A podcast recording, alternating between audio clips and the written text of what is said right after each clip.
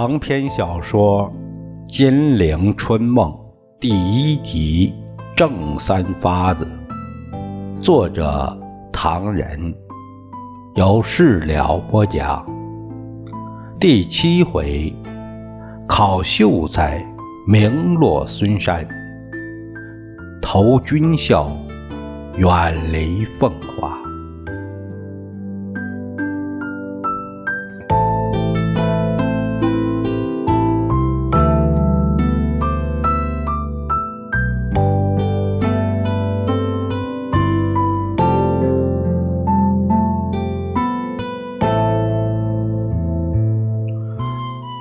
话分两头，且说素安死后，一门孤寡。蒋王氏艰辛地带着一大群子女，被官府乡绅征田税、共劳役、夺地产、封房屋。素安在世时，连同官绅施于老百姓头上的不幸遭遇，在他死后同样落在他遗属身上。前面表过，素安那一支人丁稀少，蒋王氏又是外省人，呼天天不应，是唤地地不灵。没有两三年，素安家就变成了破落户。蒋王氏凭着雪窦寺和尚的帮忙，另外又靠着他一手女红，辛辛苦苦总算把日子打发过去。他们被摒弃于地主统治阶级之外，像一般居民一样饱受着欺凌。三发子那时的学名就叫蒋志清，怎么苦法也得让你进学堂啊！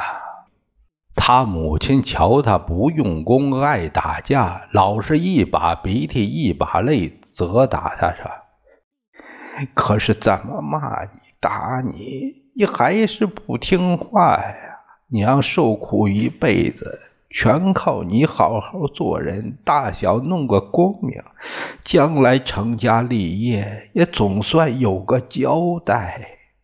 他母亲越说越气，可是蒋志清是越听越腻，尺子和巴掌打在他身上，起先还有点疼痛，到后来抵抗力增加了，满不在乎。打过骂过，一转身又把书包一扔，跑到外面，纠集附近的孩子们玩起了山大王的把戏。由于他幼时逃荒，颠沛流离，到浙江后又碰上素安家道中落，蒋志清的营养是很不够的。幼年不见得十分强壮而聪明。是一个顽皮的儿童，他最喜欢的是恶作剧，就是想办法弄别人一身水，装白头妖怪吓唬别人等。他以讲社为舞台，以同学为玩物，狂态不可一世。这些啊，这都是从书里呃记述摘的语言。也就是使先生都觉得讨厌，这只是啊，他喜欢玩中国历史上封建战争的武戏，而以自己为战争的领袖。这封路学堂学生天天在那里大声背诵国文，至于书里的意思，他们却很少懂。蒋志清到后来发展的更糟糕，乡人们都说他桀骜不驯。拿广东话来说，烂仔、烂仔，个性好打架，环境又是这样轻视和压迫着他。蒋志清本来是孩子气的行为。逐渐变成了有目的的捣蛋、报复、发泄、狂妄的领袖欲。他掌握了一批孩子，呼啸成群，俨然是吸口一把。于是蒋志清在十六岁的时候读完四书那年，他母亲第一个希望幻灭了。他考秀才没有考取，他母亲常常给他痛加责罚，并没有效果。这种幼性顽钝，这是福寿省耻。就是蒋介石五十生日感言，这个脾气更凶了。一九二四年，他自己说过：“至今不为皮顽难改而轻浮暴戾，更甚于昔日。”当时中国富翁对他们不听话的子弟有一个奇怪的对付方法。就是鼓励他们抽鸦片。有时富翁当他的儿子还不会走路的时候，便把他抱到烟床上，一边自己抽，一边向孩子喷。没多久，这个孩子也就上了瘾。于是做家长的也就不怕他高飞远走，不听指挥。这个说法，我倒听说过另一种说法，就是说抽。大烟鸦片，这些夫妇他们生的孩子有时候那生下来都不醒那种状态，只有抽一口鸦片一喷，他才能醒来，是这样。到这里是是有这种说法啊。蒋王氏对蒋志清的管教已经到了山穷水尽的地步，但他不可能采用这个鼓励孩子抽烟的办法。那时素安有一个远房弟弟，或者是有时候会到他家来坐坐。瞧见蒋王氏为儿子伤脑筋，两个人便商量了一阵。他越说越气，那叔父就想了一个办法，替蒋志清结婚。结婚以后有妻子管教，大致不至于在外面胡闹了。他叔父的理由是早婚是个风气，没有关系。新娘子进门以后也可以帮帮婆婆的忙，招呼招呼小弟弟、小妹妹。而且老大蒋锡侯都已经有了老婆，至清娶亲也是顺理成章的事。何况志清在外面已经懂得男女的事了，街上也传说一些风声啊。蒋王氏觉得有道理，就是决定替蒋志清提早结婚，企图由新娘子来改变他的个性。蒋家的情况已非昔比，好不容易由三姑六婆找到了一个门当户对的毛家女儿。当蒋志清只有十五岁的时候，就做了新郎了。可是新娘子没办法改变她的丈夫，她的婆婆叮嘱她说：“志清明年考秀才，你要多劝他读读书啊。”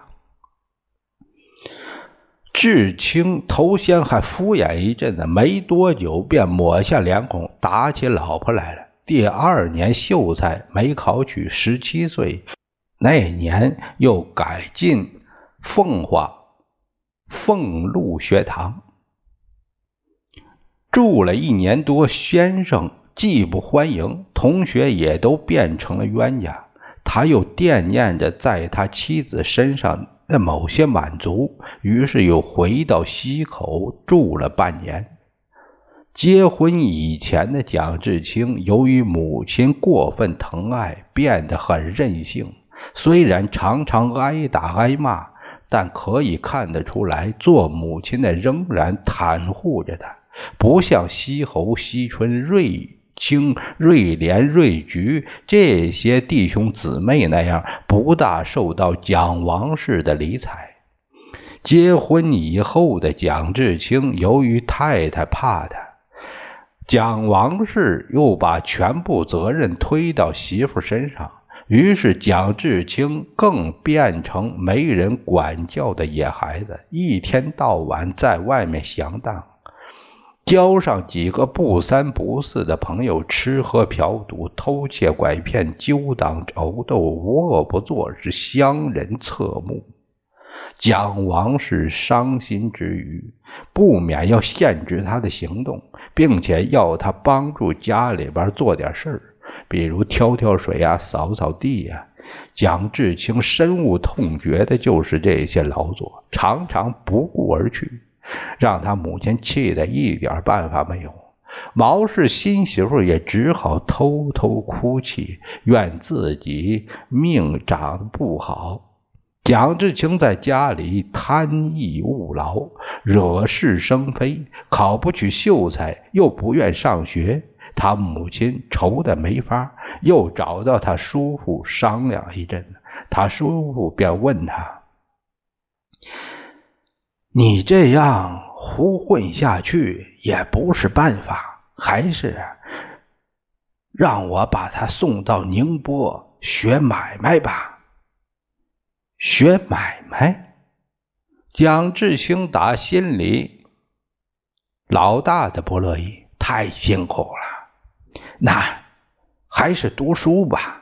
你母亲希望你十年寒窗，取个功名，将来也恢复门庭啊！读书也太辛苦。蒋志兴不服气，做买卖读书没什么出息。那你要干什么呀？这叔父生气了，总不能学做流氓，胸无点墨，横行这个霸道，肩不单挑，手不提。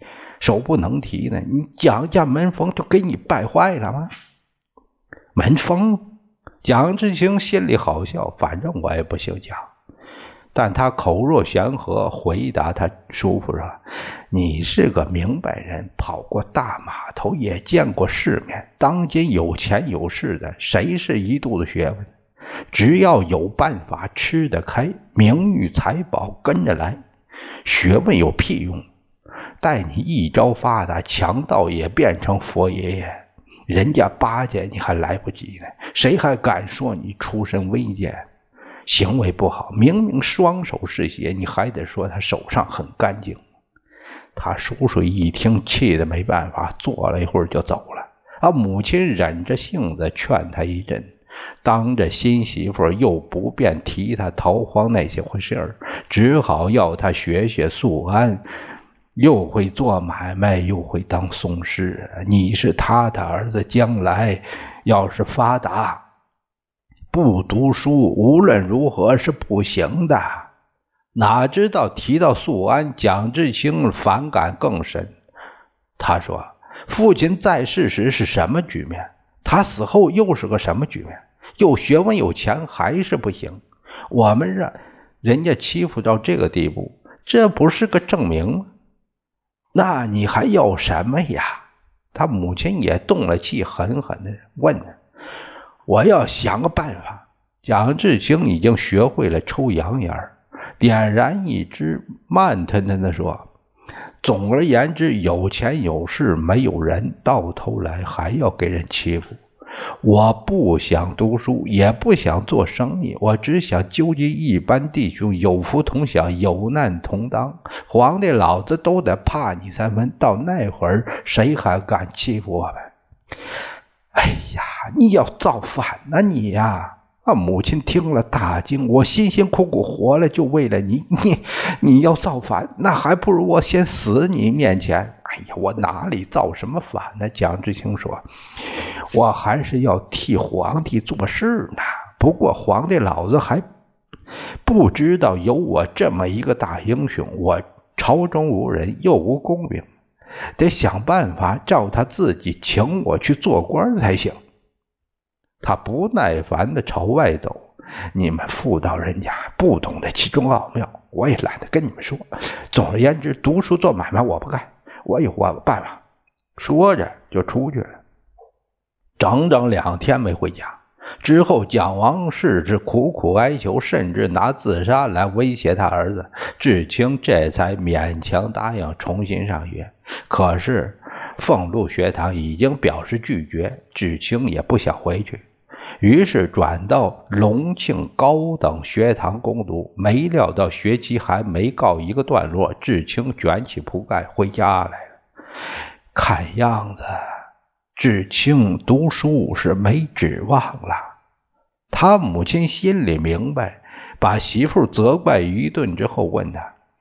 他是你的男人，他不肯读书，不肯做买卖。头先我以为是你把他留在家里，可是也不像，成天在外面胡闹，整夜不回来。这样下去怎么得了啊？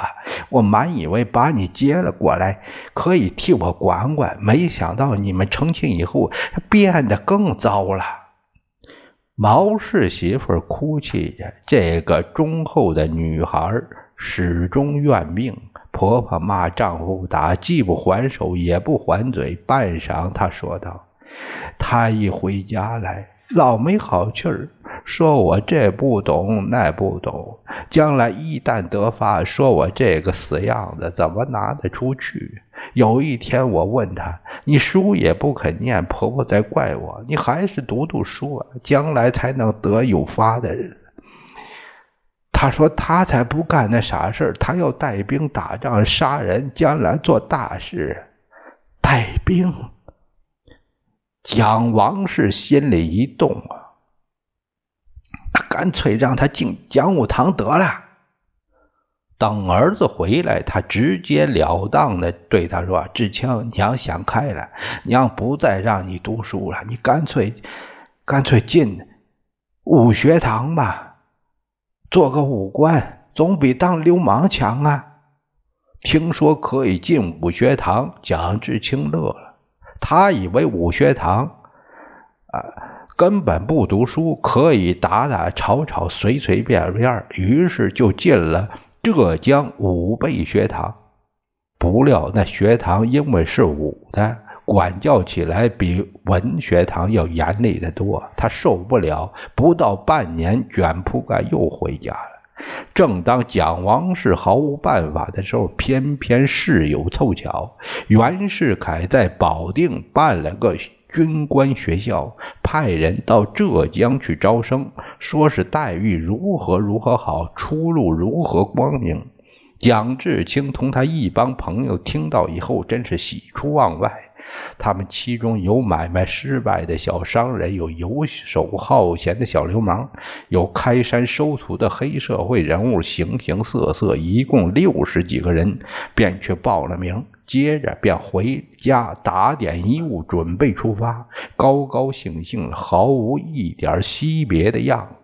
蒋王氏一把鼻涕一把眼泪，要他寒暖饮食处处小心。毛氏媳妇为人老实，除了吞声饮气，一句话也说不出。蒋志清便洋洋得意，好像已经做了大官一样，雇了顶轿子到省里集合去了。当时对于当兵常常是鄙视，因为他们不过是帮着皇帝打穷人，何况同志清一起报名的大多都是些烂仔。于是乡人们指着那轿子的背影，纷纷讥笑：这家伙是没出息的。这正是列子平步欲升天，不管亲人泪连连。